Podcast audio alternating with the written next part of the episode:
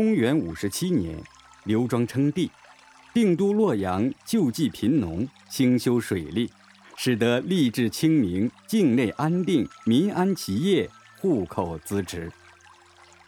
山阳县有一儒生范氏，字巨清，家境富足，忠臣之后。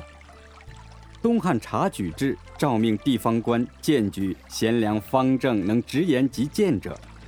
范氏平时本就勤勉有加，想前往西京太学求学，如能通过察举制中的察举科目，便有机会能谋取一官半职，荣耀自家门楣。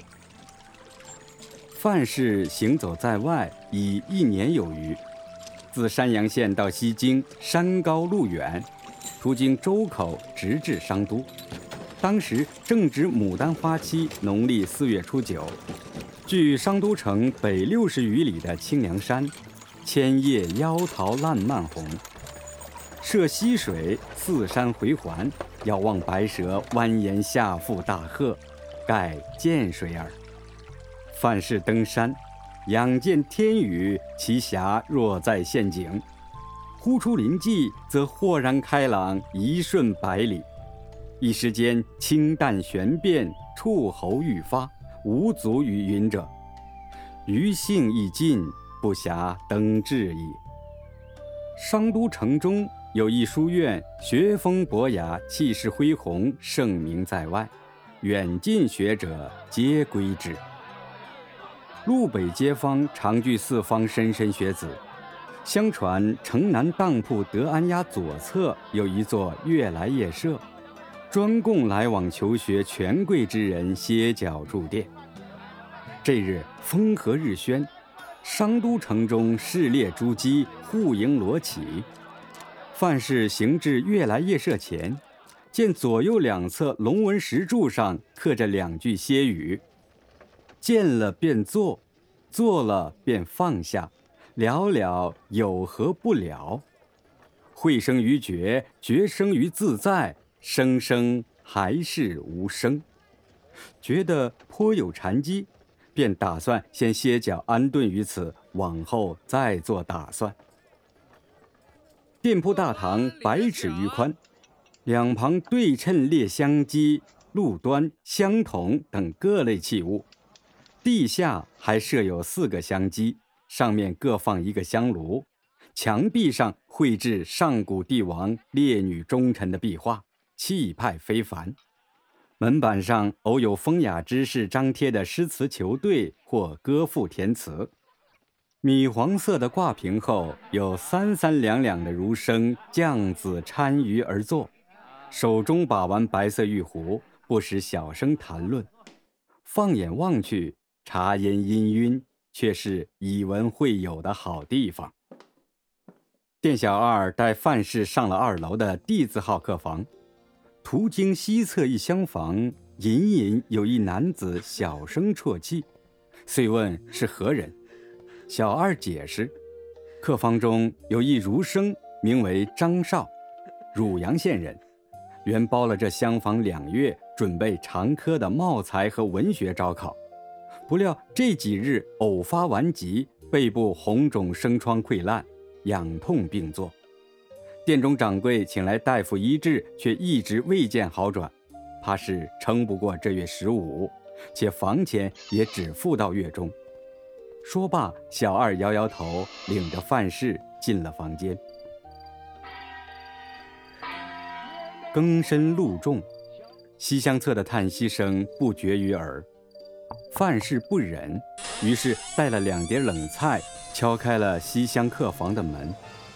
一男子勾着背，缓缓打开了门，见门外站着一俊朗书生，两弯眉浑如刷漆，谦谦有礼。询问之下，得知此人也是赶考的儒生，与自己年纪相仿，因听闻自己的深夜叹息声，特来探望。二人一见如故，秉烛夜谈，直至天明。范氏当即决定要好生照顾张少，并一同赴京赶考。张少推辞了一番，之后看范氏坚持并讲得真切，想到家中尚有老母，于是下决心好好养病，准备长科。次日，范氏奔走于商都的各大药铺之间，求名医为张少诊治。当日下午，郎中查看张少时，背部已疮面腐烂，溃后有脓，疮面红亮如鲜牛肉。诊断张少在春夏换季之时，外感风热火毒，湿热蕴结，且七情郁结，恐是得了背疽。郎中思索片刻，嘱咐范氏去药铺取大生地黄、麦冬、金石斛、生黄芪、当归等，每日用水煎服，只要悉心照料，便有好转的可能。范氏诺。此后一月有余，并不嫌弃张少生疮可怖的背部，夜间小心擦洗，日间定时煎药端于张少榻前。直至端午，张少的背疽已好了大半。再看这铜镜前的男子，领如虬蛴，齿如护膝，相貌堂堂。是日清晨，张少来范氏房中行三礼九叩。感谢范氏的救命之恩，范氏扶起张少，二人面朝东方，插三炷香结拜为兄弟，起誓。范氏、张少虽为异姓，既结为兄弟，则同心协力，上报国家，下安一树，不求同年同月同日生，只愿同年年月同日死。皇天厚土，实践此心。之后数月。二人同吃同住，相互勉励，君子之交不尚虚华。来年西京招考结束放榜之日，不料范氏与张少双双落榜，兄弟二人抱头痛哭。醉了三日后，弟兄羁旅各东西。范氏准备回山阳县继承祖业，张少回汝阳县农作。二人相约两年后中秋，张少前往山阳县拜会范氏，答谢范氏的救命之恩。两年后，范氏已通过郎选，被封为山阳县公曹，为郡守县令主要佐使。中秋将至，范氏嘱咐母亲，当日需设燕果五色，肴五品，杀鸡二十余只，鸽子、斑鸠之类皆有，囊驼阴盛。范母似有不解，曰：“其二人之约已两年之久，且距千里之遥，不可全信。”范氏摇头曰：“据卿信事，必不乖违。”中秋之日，范氏自朝时起便守于山阳县马庙镇镇口，恭候张少。直至夕阳在山，人影散乱，未见张少。范母寻范氏于镇口，劝范氏明日再等，范氏不从。夜色渐稠，范氏心中焦急，但仍坐于镇口等候张少。范母派人再请范氏归，范氏仍不从。夜九时后，月色如昼，遇人不见，镇口边芦苇丛高高低低，范氏于田间陌上困倦地睡去。梦中望着空中高悬的南斗，忽见天梁宫方向似有红光闪过，心中暗叫不妙。不多时，芦苇荡中有一孤影从远处缓步而来，轻声唤了一声：“范兄，久违。”黑影近了，抬起头，此人正是张少。两年未见。张少清瘦异常，颧骨高凸，双手青筋暴突，关节粗大，食指如老树枝般隐隐藏于袖笼之中。望向范氏的双眼依旧亮如繁星。